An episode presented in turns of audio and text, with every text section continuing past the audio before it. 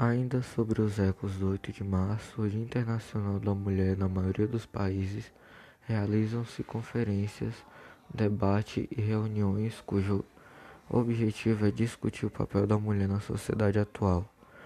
O dia 8 de março é resultado de uma série de fatos, lutas e reivindicações das mulheres por melhores condições de trabalho e direitos sociais e políticos.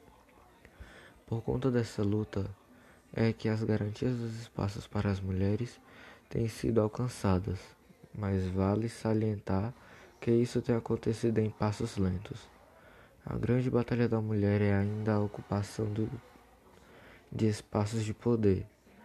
No Brasil, o poder é um domínio ocupado hegemonicamente ainda por homens.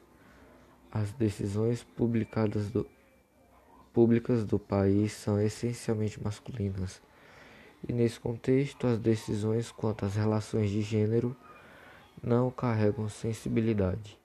A sociedade tem que entender que a participação da mulher na política em um país democrático é fundamental para o alcance da igualdade e do desenvolvimento, e consequentemente da paz.